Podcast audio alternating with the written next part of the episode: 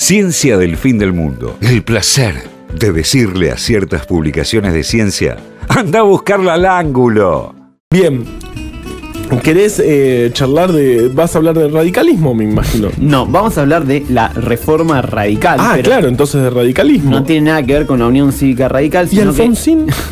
yo había hablado eh, ya de. O sea, había nombrado al pasar este tema y había dicho que iba a ser el siguiente tema que iba a hablar de eh, la serie de columnas que venimos teniendo sobre cristianismo. Sí. Ajá. Eh, la reforma radical sería algo parecido a la izquierda de la reforma protestante. Ajá. Si no recuerdan bien qué es, cuando termine este programa, si lo están escuchando en vivo y si están escuchando en Spotify cuando termine esta columna, pueden poner pausa y volver después, pueden escuchar la columna de eh, Reforma Protestante, Sí. Eh, donde eh, hablamos La, justamente la, la de parte. aquello, Y sí, sí. que es todo, bueno, los, los, eh, la ruptura que hizo con la Iglesia Católica Lutero y todos sus seguidores que dieron origen a muchas iglesias porque justamente uno de los pilares del protestantismo es la no jerarquía entre las iglesias y eso dio lugar a que medio que cada iglesia sea una nueva, una iglesia distinta. Con sus propias reglas. Exactamente. In- interprete su propia Biblia. Claro, ya fue. Entre, entre ellos, a ver, la, mm, la reforma radical agrupa muchas Tenemos un, variantes. oyen- una oyente en Bariloche. Vamos todavía. agrupa muchas variantes del protestantismo que básicamente los unen los rasgos de que jamás estuvieron asociados al Estado, de que fueron perseguidos muy duramente, tanto por católicos como eh, por luteranos o otras variantes del protestantismo que sí fueron, digamos, poder estatal, como el anglicanismo, los hugonotes, el calvinismo, etc. Eh, que eran partidarios de la tolerancia religiosa, algo que en el siglo XVI, cuando surge la reforma protestante, era una rareza absoluta, porque una época de plena intolerancia Ya religiosa. tolerancia y siglo XVI para mí nunca pueden ir juntos. si sos tolerante en el siglo XVI, te cortan la cabeza. Claro. Por tolerante. Por tolerante. Claro, sí. Eh, después también la- el rechazo a cualquier forma de iglesia institucional, o sea, de, eh, de una iglesia institucionalizada, con jerarquías, etc. Y que siempre se organizaron en forma de sectas. Ajá. Y eso eh, tiene un sentido que es la separación del grupo de creyentes del resto de la sociedad porque es el grupo que se va a salvar, digamos. Ahora lo vamos a ver mucho más claro en las historias que vamos a contar. Ok. Nosotros vamos a hablar en particular de una corriente de la reforma radical que es la más espectacular, es mi favorita y es eh, la más increíble, que es el anabaptismo. Ahora le van a decir qué garcha es esto. Al final de la columna van a saber, No puedo decir esa palabra, estás despedido. van a saber lo que es. Y vamos a salir anabaptistas. Yo creo que un poco sí. Ok. Eh, Anabaptistas de Perón. Difícil de rimar. Bueno, ¿qué significa anabaptismo? Primero significa bárbaro. nuevo bautismo. ¿Por qué? Porque la base de los anabaptistas era que. eh, Ahí pasó una moto. Una gran moto. Una- de un anabaptista. Em, que el bautismo tenía que ser voluntario, no tenía que ser de niño. ¿Por qué? Porque como iba contra la fe, ¿se entiende? Eh, Porque, digamos, si yo no lo hago porque estoy convencido, o sea, eso no... Entonces, si el bautismo me lo hicieron mis padres cuando yo recién nací, eso no garantiza ningún compromiso mío con la fe. que me Real. parece que tiene un Tienen punto. toda la razón. Me encanta. Bueno, yo, toda la yo, razón. yo me O sea bauticé a los ya está. 15 años, eh, eh, porque mis padres me dieron, dijeron que, que haga lo que quiera y yo me bauticé a los ¿Y cómo 15. está tu compromiso con la fe? No, no, después Mejor que tu- tuve problemas con la fe, pero, pero mi, mi, mi, mi- el, el- quien me bautizó era eh, Puigiané, un cura Ah, espectacular. no, re No sabes lo que fue eso, no sabes bien. lo que. Uy, otro día contá. Re un día lo que- Por ahí el Es grito decir, no nos deja. los adultos, para ser parte de estas sectas anabap- anabaptistas, tenían, ¡Ay, falló! tenían que eh, volver a bautizarse. Eh, Así que no servía el otro bautismo. Este grupo era extremadamente pacífico, excepto por dos grandes episodios que vamos a analizar, que fueron en las décadas de 1520 y 1530. ¿Cuáles eran primero las características del anabaptismo? Que es una palabra que cuantas más veces la diga, claro. más difícil va a ser. O sea, al final de la columna, Porque dentro de 20 arrancaste minutos... anabaptismo, anabaptismo de una. Cuidado porque quemaste dos ahí, ¿eh? Ya tenés 10 con Diez suerte. y ya empezamos a fallar. No. Bueno, el primero, que es fantástico, es el individualismo profético y espiritualismo místico. ¿Qué significa esto? Que eh, cualquier persona, cualquier creyente puede estar poseído por la divinidad y puede hablar con la divinidad mediante la voz interior, con lo cual cualquier creyente es un profeta en potencia. Y esto es muy importante, recuérdenlo para el futuro, para el futuro de esta columna. El segundo es la libre interpretación de la Biblia, que quienes sean eh, fieles oyentes de Ciencia al Fin del Mundo recordarán que eh, Martín Lutero era una de las personas sí. que lo decía. Pero Martín Lutero era medio como libre interpretación de la Biblia, pero si no la interpretás como yo, te matamos, básicamente. Entonces, em, Siempre estos tipos... igual. No, no, no charlaban en esa época. No, era como, ok. Sí o sí, te, te corto la cabeza. A la Qué bárbaro, gente. Los Es anabaptistas un milagro que estamos llegando. eran, Uy, quemaste eh, otro anabaptista. era libre interpretación literal. O sea, era real. No, No. era eh, así. No era un eslogan. No era pobreza cero, digamos. Bien. Después. Eh, El narcotráfico también estuvo. Dinámica de la revelación divina. ¿Qué significa? Esto también es importantísimo. Dice que la revelación no se agota con la Biblia porque le- eh, Dios todavía tiene muchos mensajes que dar. Y acá es uno de los puntos donde rompe con Lutero, porque justamente para Lutero la única palabra de verdad es la Biblia. Y justamente lo que dice Lutero es que el Papa justamente es un chanta porque habla de Dios en nombre, habla en nombre de Dios. Cuando la Biblia nunca dice, eh, digamos, que Va a venir un papa a hablar que va a haber un papa y además para Lutero Claro. todo lo que Dios tenía para decir ya está en la Biblia, con lo cual no hace falta nuevas eh, revelaciones, sino que simplemente hace falta interpretar la que ya tenemos, que sería la Biblia. Esto también va a ser muy importante para los eventos que vamos a analizar. Después es, eh, bueno, lo que ya habíamos dicho, el rechazo a cualquier forma de iglesia institucional. Eh, de hecho, ellos no se organizan en iglesias, sino que se organizaban en comunidades, o sea, Ajá. estas sectas. Después Mm. estaban en contra de cualquier forma de vinculación entre la iglesia y el Estado, eran troscos. Iglesia del Estado, así por Eh, separado. decía. Eh, tolerancia religiosa, como ya habíamos dicho, eh, eh, severa autodisciplina dentro de la comunidad, que de hecho vamos a ver que también llega a, eh, digamos, eh, al extremo, esa Cortarte severa la cabeza. literalmente. El que no cumplía con la disciplina. Chicos, hablen, en serio. No, no- no es necesario cortarse la También cabeza. que la secta se tiene que apartar del mundo porque los elegidos tenían que conformarse en pequeños grupos eh, con límites fuertes con el exterior porque eh, justamente ellos creían que ese grupo en general estaba buscando la salvación y la forma de esa salvación era estar lejos de los herejes y pecadores, ¿no? Eh, Después también que ellos estaban en contra de la teología, lo cual le da una cosa medio proletaria en algún sentido, interesante, o sea, de las teorías teológicas. Em, una que los va a mandar al muere y que justamente vamos a analizar la ruptura de esto, que es la política de no resistencia a la autoridad constituida, lo cual realmente Lutero también lo profesaba, pero acá es llevado a un extremo porque... ¿Qué quiere decir eso? O sea que cualquier autoridad es justa porque es, la, es una orden de Dios. Entonces, si un eh, rey Pero te está castigando a vos, es un Sí. azote que te está dando Dios por los pecados que cometiste. Pero, pero, y, y no, no había ningún policía de esto, digamos. Claro. Ay, che, Dios me acaba de decir que yo soy pero el. si sucede- Dios, yo. No. Conviene. Si sucede, conviene. sí. Bueno, es que justamente si la autoridad para ellos no, o sea, era justa porque era la decisión de Dios. Si bien vamos a ver que entran en conflicto fuerte con la autoridad. De hecho, estaban en contra es de cualquier seguro. forma de violencia hasta 1520. los episodios que vamos a analizar. Eh, y estaban, se negaban a prestar juramento y participar de cualquier forma de organización estatal. Y la más importante de todas Asunto es el rechazo del bautismo de los niños. O sea que el Claro. bautismo tenía que ser hecho por el creyente. O sea, es ¿vieron la frase de boca no se hace, se nace? Bueno, esto sería todo lo contrario. De boquita se hace, no se nace, lo Que cual me parece sentido. mucho más sentido, Sí, obvio, sí, porque, sí. porque Sí, se- tal cual. Bueno. Sí, tal cual. Te caen bien los radicales, veo. Nah. Eh, hay el grupo que se cree que es el originario de la, del anabaptismo, es el grupo de, eh, Quemó otro. de una ciudad que se llamaba eh, Zwickau. eh, ¿En dónde?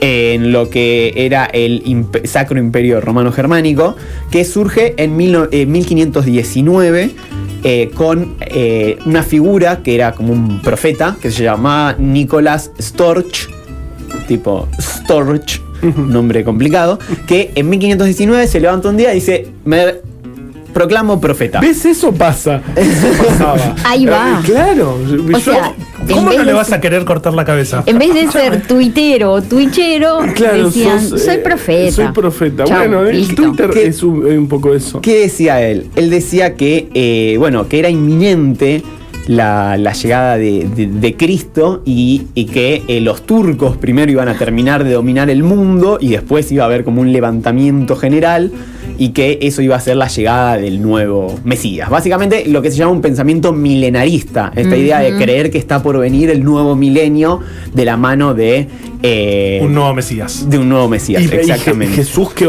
pero, pero, pero, o sea, un que sobrepasa a Jesús en. No, pero Jesús es divinidad, es distinto. Ok, ok, ok, ok. Eh, un profe- Jesús no es profeta a menos que seas ar- arrianista.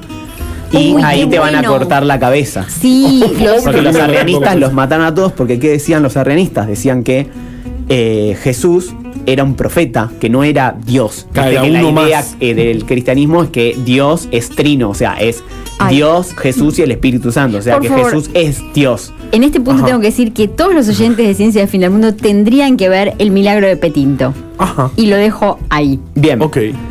En también. Nicolás Storch con- eh, conoció a, una de- a uno de nuestros protagonistas de hoy, que es Tomás Munzer, que no es la ciudad de Munzer, de Munster, que es de la que vamos a hablar más adelante, sino que.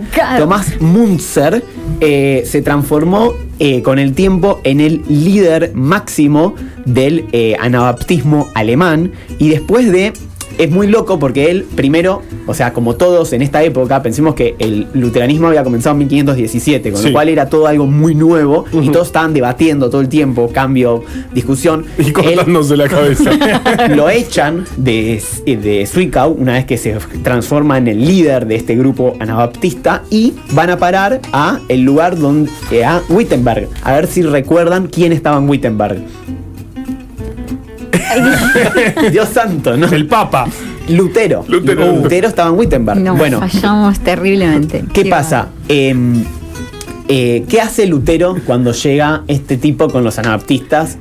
Pone un cartelito en la puerta. No, le les, dice. les corta la cabeza, Vas- básicamente. o sea, les quiere cortar la cabeza porque dice ustedes son unos chantas de mierda, no sé qué. por- porque no confiaban en la Biblia. No, decían que Claro. la Biblia no era la última palabra de. Dios. Ese es uno de los puntos, entre tantos otros que realmente hay, hay mucha, mucha diferencia. De hecho, em, Munzer plantea, hace un razonamiento fantástico. Dice, la Biblia no está acabada. ¿Por qué? Porque yo puedo hablar con la divinidad todavía, porque si los profetas eh, hebreos de el- los que escribieron, digamos, el Antiguo, El Antiguo Test- Testamento. Moisés, claro. por pudieron hablar con Dios. Sí. ¿Por qué yo no puedo? Ahí va. ¿Qué tenían ellos que no tengo No, yo? pero aparte si eso pudieron escribir.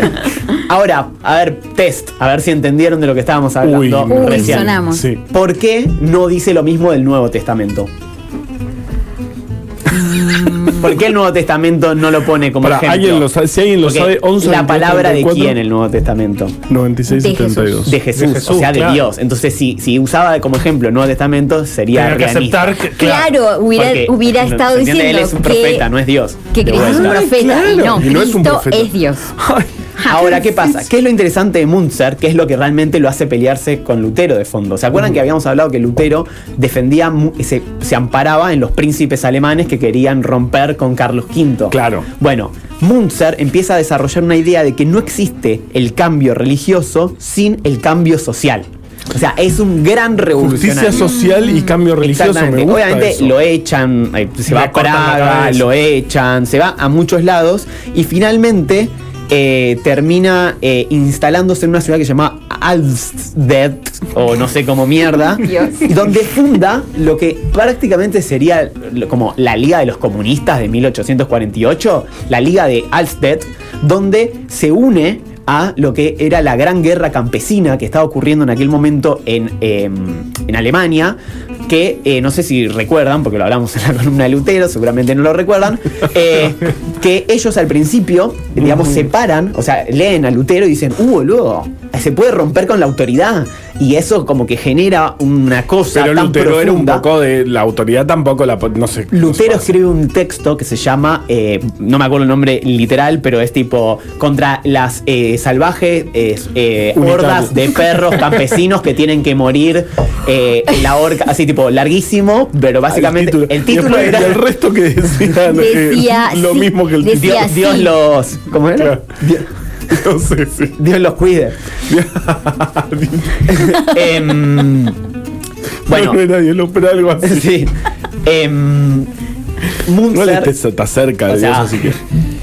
Munzer eh, se une a los campesinos que eh, Lutero eh, básicamente decía que había que que- matarlos sí. y Munzer lo que decía era que había que eliminar a los señores, a los príncipes, básicamente a la nobleza y a, y a la jerarquía eclesiástica porque la opresión que daban sobre los campesinos hacía que no tengan tiempo para dedicarse a la religión, entonces realmente no se podía, no podían, no tenían tiempo real para leer la Biblia, para profesar el culto cristiano. Claro. Esto es espectacular. ¿Por Estoy qué? todo el día labrando la tierra para el Señor. No, claro. Exacto, están el- desconectados de la, Solo un día a la semana, que era el domingo. Sí, con suerte, porque. bueno, eh, en el 15 de mayo de 1525 se da la batalla final de esta gran guerra campesina, que como ya se imaginarán, Perdieron. eh, perdieron los campesinos. Tenían un ejército de 6.000, 8.000 campesinos, y unos días más tarde Munzer fue eh, asesinado, decapitado, obviamente. Ahí estaba. Ahí Le cortaron la cabeza. Pero vamos a ver que tuvo bastante suerte en cómo murió. Porque la cosa no termina ahí. Los anabaptistas, otro grupo de anabaptistas que andaban dando Me vuelta, quedan solo dos anabaptistas. eh, tuvieron otro protagonismo muy importante en la ciudad de Münster. Y es muy loco esto porque nuestro protagonista recién Claro. se llamaba Münster y ahora estamos en la ciudad de Münster. Bueno, ponele, era Complicado. tipo García Claro. y. Claro, la ciudad- ah. en ese momento no lo sabían, ¿no? Eh, ¿Qué pasó? Había eh, en esta ciudad, en Münster, era una ciudad católica. Esto estamos en el Sacro Imperio Romano Germánico que después de la guerra que genera, digamos, eh, las guerras de religión de la mano de, los textos y eh, profecías de Lutero, eh, lo que se termina definiendo es que el príncipe de cada estado interno del imperio decide cuál es la religión oficial de cada uno de esos principados.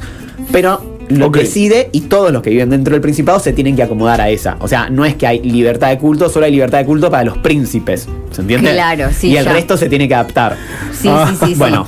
O sea, si mi príncipe era de la cientología, todos tenemos que ser de la y cientología. am- amar a Tom Clancy. Claro. bueno, eh, en este, en Munzer, eh, el párroco era un chabón que se llamaba Bernard Rothman. El príncipe, eh, como nada, tenía buena onda con el chabón, le dice, che, ¿por qué no te vas a la Universidad de Köln, que es Colonia, eh, una ciudad en Alemania, a eh, profesionalizarte más en teología? Dale. Y en el medio el chabón conoce a unos artesanos, campesinos, personas así un poco más populares que le hablan de las teorías de Lutero. Entonces el chabón, en vez de irse a Colonia, le dice, sí, voy a Colonia, pero se va en secreto a formarse el mismo tiempo en Wittenberg, con Lutero. Con los hippies. Con, Sí. Con gusto. Ok. Vuelve y le dice, ¿cómo anduvo Colonia? No, espectacular, no sabe lo que es, boludo, tenés que ir. Lo único que me separé cuando volví, ¿viste? Que de hecho, sí, porque se separó del catolicismo. ¿Qué pasa? El chabón empieza a dar misa y Waldeck, que era el príncipe, dice, che, este chabón... Me parece que Hay algo raro, o sea, no fue a Colonia. Está como un poco raro lo que dice. está aprendiendo qué mago más. Como que está diciendo otras cosas. Ahí se dio cuenta que se había pasado al protestantismo.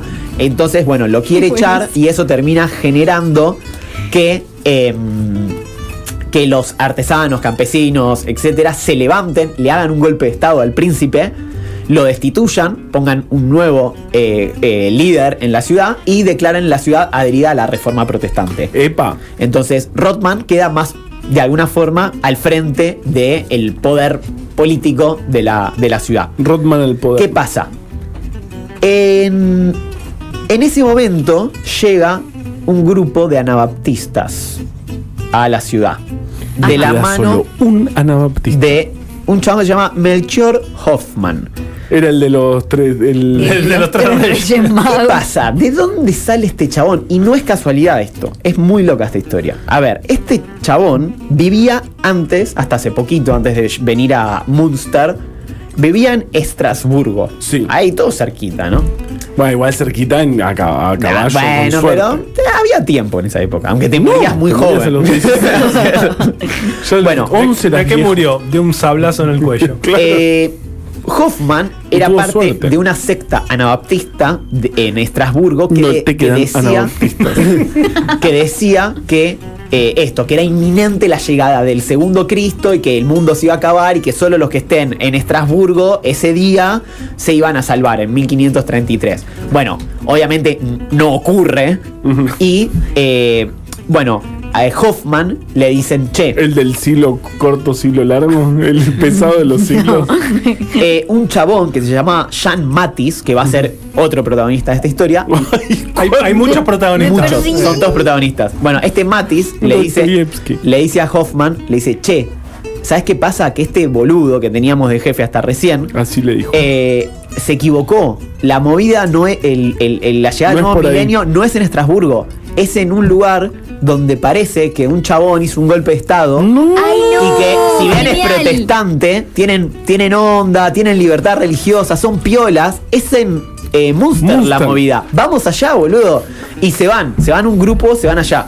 Entonces llegan a Munster y Hoffman eh, eh, lo. Bueno, se junta con. Con. Ah, ya se me fue el nombre, pues un. Con Rothman. Con Rothman. Con Dennis Rodman. eh, con Que Rothman. estaba todo pintado de colores. Dustin Hoffman y Dennis Rodman. Claro, no, Se no me, con- Monster. Se gusta el Monster. no me confundas más. Y eh, Rothman se termina transformando al eh, anabaptismo. Con lo cual. No, porque de- dijo anabaptismo, verdad, no anabaptista. Con lo cual, con el tiempo, eh, lo que logran hacer es que, eh, bueno, la ciudad se vaya transformando en un lugar cada vez más, más, más hegemonizado por ellos y Claro. todos los católicos y protestantes que quedan se empiezan a ir porque la cosa se empieza a poner muy onda secta, secta, pensar que estos tipos ya habían tomado el poder, etc. Bueno, eh, ¿qué pasa? Empiezan a pasar cosas locas. Porque eh, este señor, eh, Matis, Ajá. eh, el, que, el que convenció a Hoffman de que vayan a Munster, Ok, ok, Sí, ok. ok. sí. se transforma de alguna forma en el líder de facto de, eh, de, la, de, de la ciudad que a El su vez Sergio Massa, digamos. se transforma en una teocracia. ¿Se entiende? Es decir, que la religión y el Como poder político Sergio quedaron Massa. unidos. Entonces lo- dice a todos los que residiendo dentro de las murallas de la ciudad, porque encima en esta época las ciudades están amuralladas, lo cual ah, favorece a este tipo de historias. Claro, Ahora, Sí. eh, rechacen el rebautismo. ¿Qué? Adivina, ¿qué les iba a pasar? Le- Y le se la cortamos la la cabeza. Exactamente. Bien. En- y les, les da un plazo a las personas. Bueno, en febrero de 1534 ese plazo vence y básicamente todos o se habían ido, les cortaron la cabeza o se rebautizaron y se transformaron al anabaptismo. Y hubo como, como Eh, pasó con el. Munster Ajá. Pasa a ser la única ciudad en la historia de la humanidad gobernada por el anabaptismo eh, de esa forma, ¿no? Porque bueno, vamos a ver que de alguna forma hoy en la actualidad hay ciudades anabaptistas. Ahora, ¿En serio? Sí, Wow. ahora van a entender. De hecho, hay en Argentina. Em, ¿En qué provincia? ¿Qué pasa? El viejo príncipe, al que le habían hecho el golpe de estado hace, hace ya uno o dos Santa años. Cruz. Ah, pero, eh, pero estaba vivo. O sea, lo, eh, Ah, sí, sí, estaba vivo. habían- A ese no le la que le habían cortado la cabeza. Pone, Ah. hace un sit- sitio a la capital, ¿se entiende? O sea, Ajá. militarmente la rodea. Sí, sí. Y bueno, nada, obviamente los pone en una situación muy complicada porque, bueno, dice, estos Los- tipos eh, son unos psicópatas, eh, son, tienen ideas revolucionarias, hay que matarlos a todos. Como tenía murallas la ciudad, no era tan sencillo y estaban Y los- todos bastante fervorizados, Y pone en sitios sitio. eran, eh, eran jodidos. Bien, o sea, te morías de entonces hambre. Matis decide radicalizar más el gobierno y decide instaurar un régimen comunista en la ciudad. Proclama la absoluta comunidad de bienes, suprime la propiedad privada, prohíbe cualquier tipo de posesión personal de monedas, ordena la colecta de todos los fondos existentes dentro de las murallas, la comida pasa a ser toda pública, las casas son propiedad comunal, aunque podés quedarte en la casa en la que estabas viviendo si, solo si dejabas la puerta y la ventana abierta todo el día y noche. ¡Ay, qué pesado! Ah. Tipo Cosa como- que cualquiera pueda entrar, digamos.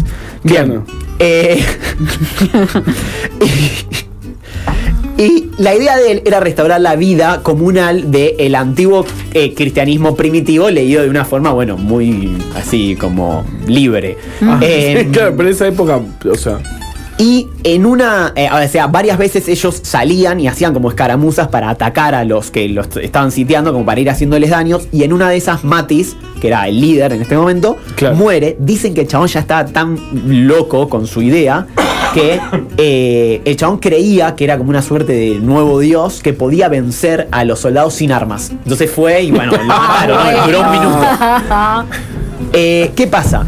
El poder ser increíble. Me encanta. el poder pasa al que era su mayor colaborador, que era un chabón que se llama Jan Van Leyden.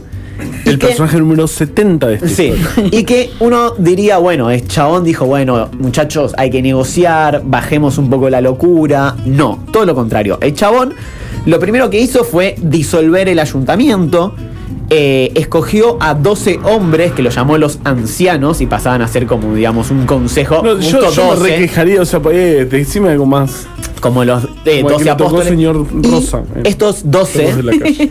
publicaron un nuevo código de moral que imponía, eh, digamos, un sistema de repartición de bienes aún más estricto que el anterior y exi- exigía a los trabajadores que trabajen de forma gratuita, porque obviamente, digamos, ya no había salario con el sistema este. Eh, y, obviamente, em, dictan la severidad absoluta en el castigo contra cualquier tipo de falla moral. O sea, Mm. a ver, oponerse a Matis, perdón, Sí. a Van Leyden, que es el sucesor de Matis, significaba oponerse al orden divino, porque, digamos, acuerden que esto es una secta que es la comunidad de los justos, los únicos que realmente están interpretando correctamente. Y entre los pecados que podían castigarse con la muerte estaban blasfemia, lenguaje sedicioso, levantarle la voz a los padres. Bueno. De- adul- adulterio, murmuración, quejas. O sea, No. ya nos hubiesen matado a todos acá, Sí, ¿entendés? En 10 totalmente. minutos. Es el famoso I Pero can, murmuras I can complain. ¿Viste el cartelito I can complain? No, no es muy I claro. Eh, Bueno, y toma una decisión más, que prácticamente va a ser una de sus últimas decisiones, que fue Claro, porque ya instalar estábamos hartos. la poligamia en la ciudad, pero de una forma muy graciosa, porque... Para, eh, pero no era pero que el, claro. adulite- el adulterio no, No, bueno, pero se justamente, podía. si es poligamia no es adulterio. Ajá, es, bien. legal eh, moralmente. Pero lo divertido es que Sí, también obligó a que todas las personas tengan que estar casadas. No solo era poligamia, sino que todos estaban, o sea, quien no estaba casado estaba obligado a casarse y las mujeres tenían que casarse con la primer persona que se cruce y les proponga matrimonio. ¿Entiendes? o sea, no, no podían elegir. tipo, era Pero valía casarse muchas veces. Sí, él, eh, Leiden, tenía 17 esposas. De las cuales, eh, a una, de hecho, una un día dijo, che, eh, esto es cualquiera. Estamos. No, todos no viviendo muy bien, nosotros los de la corte, bien, no sé, lo que será bien para los parámetros, tenían como ciertas joyas y fue y se las llevó a los trabajadores que, que estaban pasándola muy mal, obviamente, porque estaban sitiados, o sea, no había ingreso ni salida de que esto encima, comercio. no nos olvidemos, está en, en el medio de un sitio. En un sitio. Sí, Esta sí, mujer, sí. Elizabeth Wansch- Wanscherer, eh, bueno, obviamente eh, Nuestra Leiden. 27 protagonistas. de Leiden la, la mató personalmente él y.